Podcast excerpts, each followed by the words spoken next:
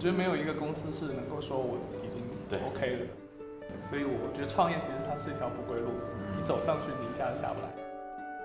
创业其实你真正有成就感的时候是很少的，绝大部分的时候其实你是在不停的挫败感。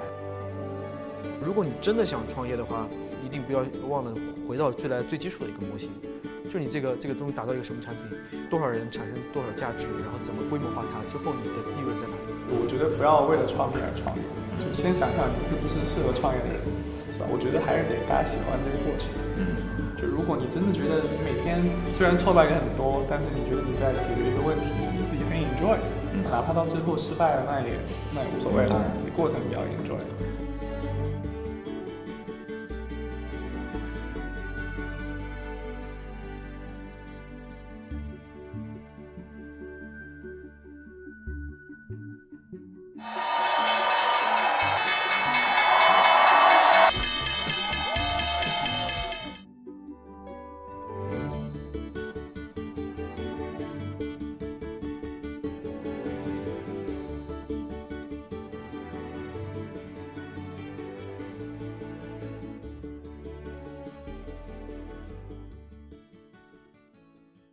大家好，欢迎来到由喵健康和 TH 蓝心社共同发起的《创业者的避免》节目录制。我是商维，本次节目的主持人，TH 蓝心社的联合创始人。这个是我的合伙人陈静锦。大家好，我是小飘。那么首先呢，让我们欢迎这一期的四位嘉宾。呃，那么我们从旁边的 Michael 开始进行自我介绍。大家好，我是一二三的联合创始人 Michael，啊，非常高兴能够参加这个活动，也是啊两位很好认识很多年的朋友邀请，所以呃也非常高兴能认识在座的嘉宾。那一二三是我们现在现在现在是全亚洲最大的展艺处，我们提供了上百万件这个不同品牌、不同风格的时装，可以让我们的用户可以用非常低的价格每天穿不一样的衣服。所以观众啊，如果有兴趣的话，可以下午试一试。Hello，大家好，我是华人音乐世界的 COO Chloe。我们主要是引进国际娱乐 IP，包括一些大型的国际音乐节，还有格莱美这个呃知名的音乐 IP。那呃，我们今年呢，也是在马上就是在一周之后吧，我们就会登上今年的由中国首航的呃游轮音乐节。所以如果有幸在船上能够见到大家，真的是非常期待。大家好，我是啊 Flow 福禄电子烟的创始人朱小武，是吧？我有产品在在这一块了啊，这就是做硬件产品的好处，就是你能拿出来。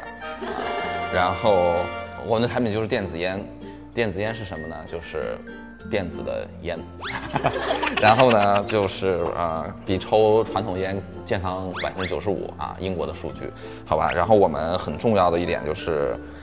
未成年人禁止使用，是吧？我衣服上也是未成年人禁止使用，所以如果啊、电视机前的你是未成年人，就不要想了，好吧？然后如果你不是的话，可以想一想，对吧？我们各大电商平台都有，搜一下。嗯，大家好，我叫 Alan，呃，是来也科技的合伙人。来也我们在二零一五年的时候推出了一款 C 端的产品，叫助理来也，到现在已经累计获得了将近千万的粉丝。然后我们在二零一七年的时候，呃，推出了企业级的机器人，主要其实是做在做智能客服机器人。当然，我相信大家对客服机器人的印象往往都是淘宝的那种“亲你好吗”，大家会觉得它可能不够智能。那我们核心要做的一件事情是做一个真正相对来说比较智能的一个机器人，给到企业，让企业更好的服务用户。今天想要各位的有一个共同的点，就是因为其实大家都是海归，我们都知道，其实海归是我们这个创业大军里的非常重要的一个呃人群的构成。就是大家其实从国外回来之后，应该是还有蛮多的这种感触的。有没有觉得就是海归创业有什么？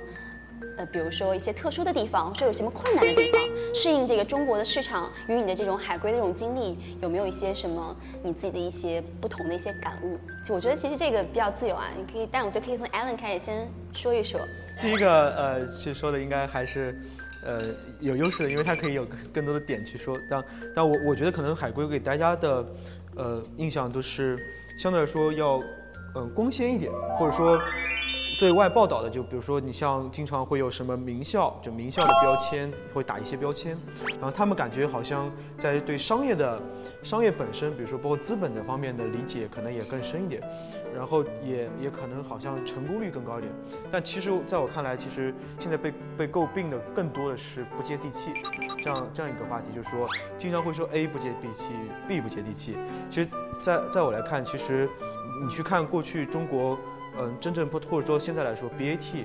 百度现在其实已经往下走，百度是唯一一个海归创业者，呃，做出来的，对吧？那呃，阿里和腾讯，包括像华为，包括像头条，其实都不是海归。这样的话，其实如何能够真正理解中国市场，如何能切下去，切到五环外，二三四五六，对吧？这样的思维，我觉得对海归是一定要补的一课。其实我非常的同意啊，就是因为我回国是我是一二年回国的嘛，现在其实六七年了。我觉得我现在呢算是。部分接地气，但是我只接五环内地气。你就从国贸冲出到五环。对我可能从这个三环接地气，现在到了四环接地气。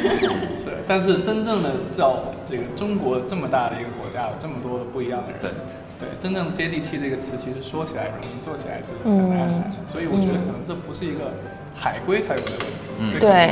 这可能是说，啊，我们回到中国，你要去做一个大众的一个市场的话，你可能了解市场的。方法可能跟我们以前身边的这个认知是很不一样的，你会认识到有很多很多跟你完全不一样的人。在项目落地的过程中，需要一个教育市场的过程。比如说我们现在在做的这个亚洲最大的海上音乐节，我们认为它是非常有吸引力的。但是当我们把它引进中国之后，发现其实它跟现在国内市场上的很多非常热的。点是矛盾的，比如说现在游轮很热，游轮旅行的方式很热，但是我们发现游轮旅行上船的都是老年人，这也是为什么中国的老年船非常有名。通过一个新闻大妈吃法游，真的，这是真的，对，因为我们今年就是在我们选船的时候，就是发现很多游轮其实都撤出中国了，嗯，就是因为这个类似的原因，包括我们会觉得，哎，那你觉得你大家这这两年电音非常热嘛，然后那我们带。你到船上、到海上去蹦迪，是不是会很好？但是发现很多人会觉得，哎，那我没有四天五天的假期，或者是就是我的呃消费能力又不不匹配这样的一个呃就是这种生活方式。所以在这个过程中，我觉得海归它往往是带着国际的视角，但是在落地中国的时候，说好听了你是开辟了一片蓝海，但是实际上中这个其中的辛酸其实是 是是我们自己才能体会的。啊，其实不是海归不海归。的问题，出了五环，大部大大部分都都都不接地气。但是呢，我要说的是，还有很多是在呃公司内部协作上的不接地气。就是你这个留学回来以后，你其实不太清楚中国公司玩的这套东西。当然，你外企可能是差不多的，那你民企可能就不太一样，你国企可能就更不一样，对吧？大央企那简直就是你得重新回炉再再造一遍。但是我觉得也还好吧，就因为大家海归回来都还年轻。只要你年轻，你这个前几年你总是能够该适应啥适应啥，这个你就算比其他人慢一点儿，也慢不了太多。这是一个长线的一个赛程，还是看最后谁能笑到最后。对对对，所以其实就是不是有太多的区别，我觉得。当然我因为海归回来以后，我也没直接创业，我还是就是跟着别人创业。现在一回来就去了锤子吗？对对，一回来就去了锤子，然后现在这个开始自己创业，我就感觉已经跟海归没什么太大关系了。我有时候都忘了我我我留过学，很难记，很难想起来。我也是一二年回来的。你对来说去那里是算一种创业的心态去的吧？应该算是。呃，肯定没有，没有。其实是这样的，我呃之前在也也也也肯定不是被忽悠的，肯定是自己想去的。我是这样的啊，我之前在美国，我做的也不是啊产品经理或者是软件或者手机，我之前是学建筑的，是吧？我觉得我没法真的很融入美国的生活，我其实觉得很无聊，特别是呃当时已经工作两年了，在建筑事务所画图，对吧？我觉得晚上以后就没啥意思，真的没什么意思。难道你去酒吧和他们练口语吗？这就没什么意思。他们聊的也，我觉得也也就那样。然后当时国内其实互联网风潮已经起来了，你会看到国内简直就是风起云涌、红尘滚滚。我就觉得我靠，这个这个真的好，而且对互联网这块感兴趣嘛。然后当时呃特别粉我们当时的老板老罗，对吧？然后我跟他又是朋友，然后我就问那能不能跟你一块儿做一点事儿。所以就回去了。回去呢，其实也不是做手机，当时根本就不知道。回去的时候呢，是他当时不是做英语学校嘛？我说我留学，他回去帮你当英语老师，这总可以吧？对，他说没问题。那我当时也是年轻，觉得你即使从这个建筑师转行到别的，先回去玩两年，对吧？然后呢再转回来，就也没什么问题。结果去了英语学校，老罗就跟我说说，呀，小母，我想做手机，你一块来吧。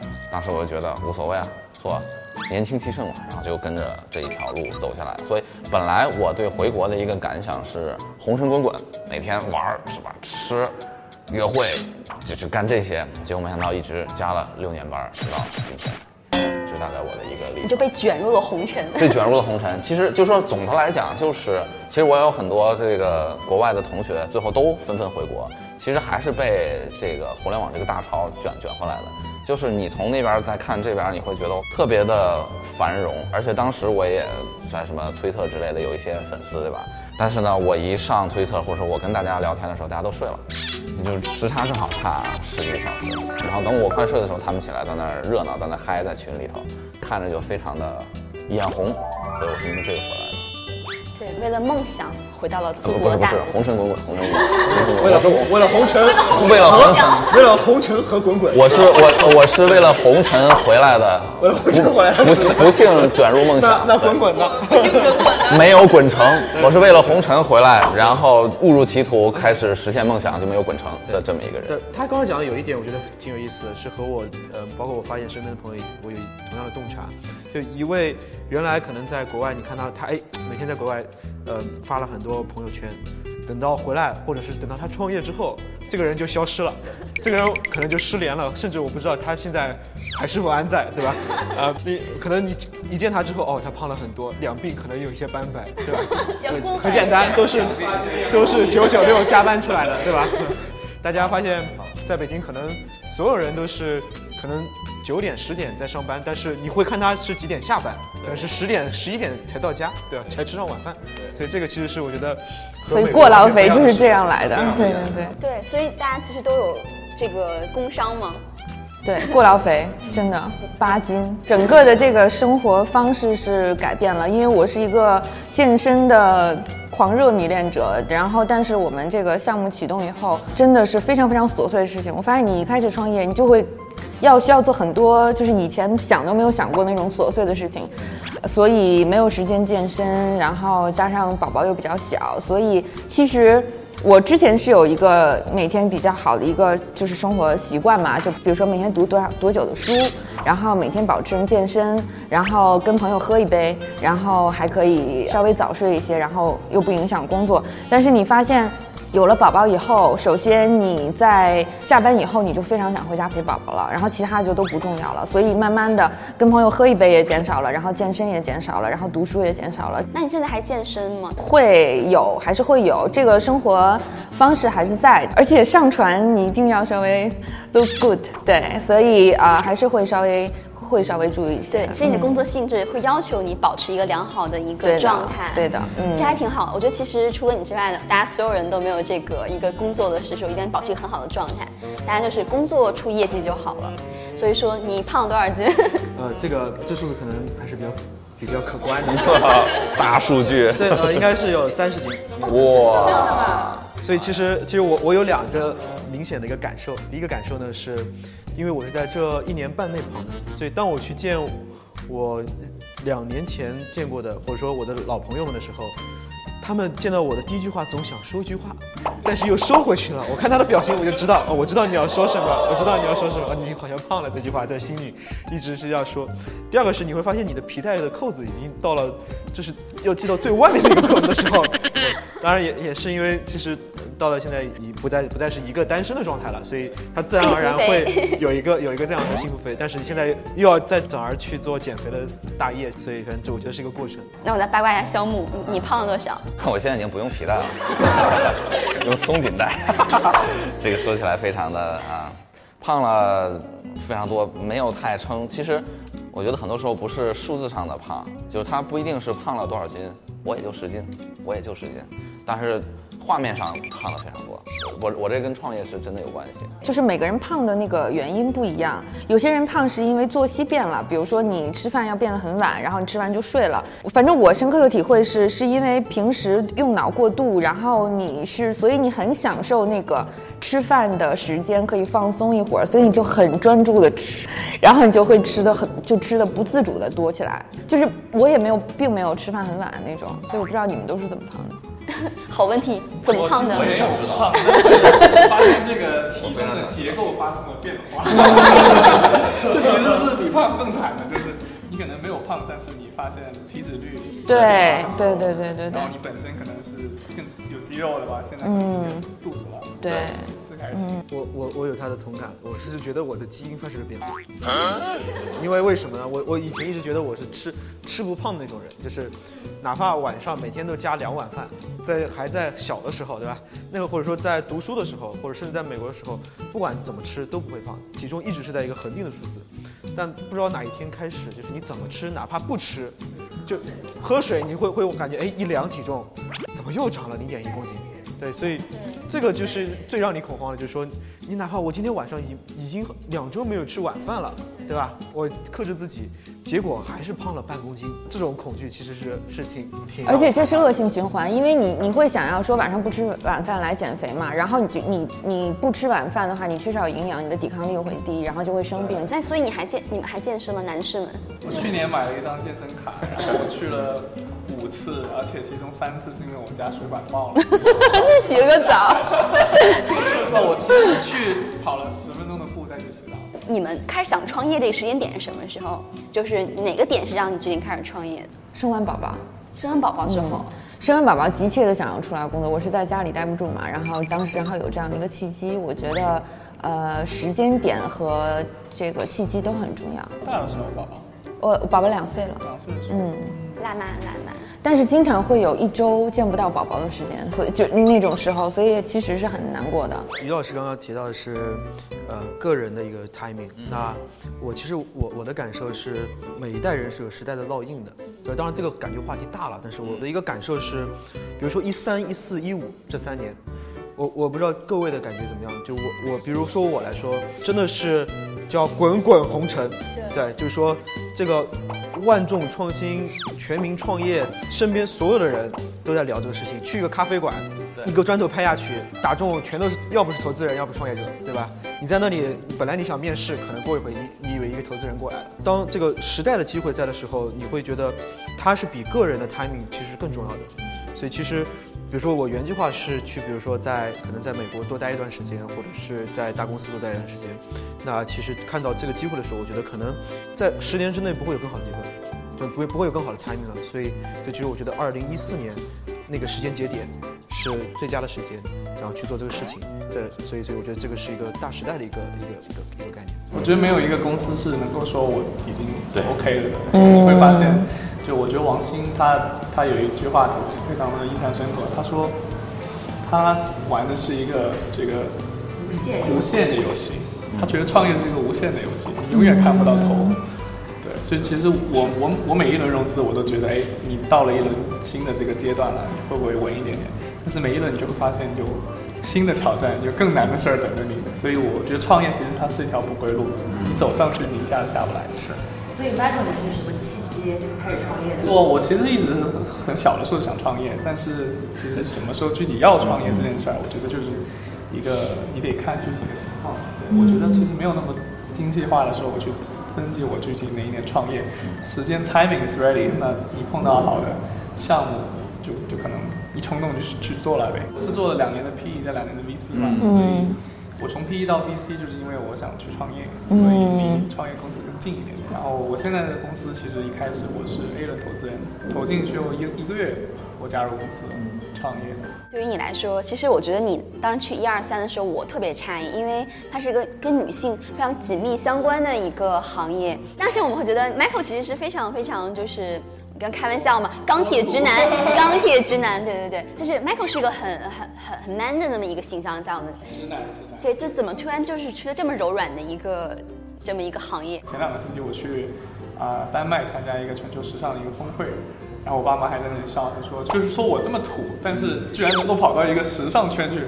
不可想象，我原来我不知道你们知不知道，我原来做投资的时候，我原来是做农业投资。的，对，我原来做农业投资的，我当时被别人说是三十中国三十岁以下最懂养猪的人，然后我当时就是后来去了做时尚之后，我朋友在朋友圈在我朋友圈上留言说，这个你是一个两年之内转型完成了从养猪圈到时尚圈转型的男人，真的。那我有个问题，你觉得养猪和进时尚圈有什么关联？有没有相同点？我觉得相同点是，你在外面看上去会觉得好像哎有点意思哦，但是其实你去做这件事儿，你都会发现有很多很多的坑，并且有很多很多的这个挑战。是的，就是很多时候你把你自己的兴趣当成自己的职业是一件很难的事情。真的是，我对女装、对时尚比较感兴趣，嗯，对这种兴趣促使我去学习、去了解。我买了好多书去看。小姆，你是怎么想要做这个电子烟的？其实这还我觉得，这个突然下这个风潮就起来了。嗯，他是这样的啊，就是说，你自己以前抽烟吗？我不抽烟，你不抽烟？我不抽烟，对，哦，我抽电子烟，对，所以我是特别知道不抽烟的人如何开始抽电子烟的这一整套链路是比较清楚的。对对对，我一开始这样，就是在公司的时候，我发现很多产品经理，我原来产品经理的头，对吧？我发现很多下面的产品经理开始抽电子烟，而且呢是长时间的抽。这些人是最早用 iPhone 的一些人，就是我非常相信他们的眼光，因为最早用 iPhone 的人是受到嘲笑的，因为很多人嘲笑他们说你们这个手机没有键盘，你们怎么打字？而且全是玻璃的手机，摔到地上就碎了。你们想过这个问题吗？那结果是什么呢？是是整个智能手机就起来了，因为碎或者或者打字没有键盘这件事儿根本和它的易用性没法儿没法儿对比，所以我特别相信这些产品经理的这个选品的这种感觉，所以我老观察他们在用什么，就是嗯喝咖啡加糖会胖，于是就应该对试试试试电子烟。然后我看了这个以后，我就觉得这个项目应该是一个很好很好的项目，然后我就啊、对比了一下自己的优势，就是你在哪个地方能做。后来我发现我是特别适合做这个产业的人。第一个就是啊，硬件制造方面的能力和团队的基因，这个不是不是一般互联网公司能有的。他做手机的是最合适的，因为是一种降维的打击，包括你跟工厂的这种协协同能力、供应链的能力、生产能力、工业设计能力。第二个就是啊，你做品牌的一个能力。对我们以前也是，对吧？品牌做的还不错，啊、做品牌能力在网上互联网上打的这个网感，这个我觉得我也很有这个基因，团队有这个基因。第三个就是销售的能力，就是渠道。那以前是卖手机的，这块是一个很很基本的一件事儿。第四个就是资本，那资本也是正好有朋友是做这个的，我们一聊，就是我最早的天使，他就说啊，那你这个给几千万肯定是没问题可以做的。那基本上有他这句话，我就很清楚了，因为我很很很明白，靠这个资本是肯定能起来事儿的。所以基本上在这个点，这个东西出来了，而且我又觉得美国的这个东西做的也不好，产品也不够好看，也不够易用，我肯定能做得更好。同时我又发现这个东西基本上就是一个方向吧，我不觉得它是一个风口，因为我们看之前的很多个风口，比如说 AR、VR 啊，或者说 AI 啊，或者说这些东西都是比较没有什么特别落地的项目的。但电子烟是先落地，它它先有这个实体。可以售卖，可以使用，再变成一个风口的。那这样的话，对我来说就比较踏实。我觉得这个东西就没问题。那么综合一看，我觉得我自己个人有各种能力，能把它做得比世界上最好的电子烟都好。我确实是这么认为的。哦，我们现在产品也是这样的，对。然后我又觉得，对自己在手机公司啊、历练了这么多年。该经历的风雨都经历了，而且那是一个最红的一个红海，竞争实在是太惨烈了。那我觉得这些都没问题，以后大概就到了一个我应该出来的一个一个时候了。对，其实跟大家一样，也是一直在准备，但是项目一到，觉得觉得对了，然后跟资本一聊，资本说你行，我说我行，然后就出来了，就这样。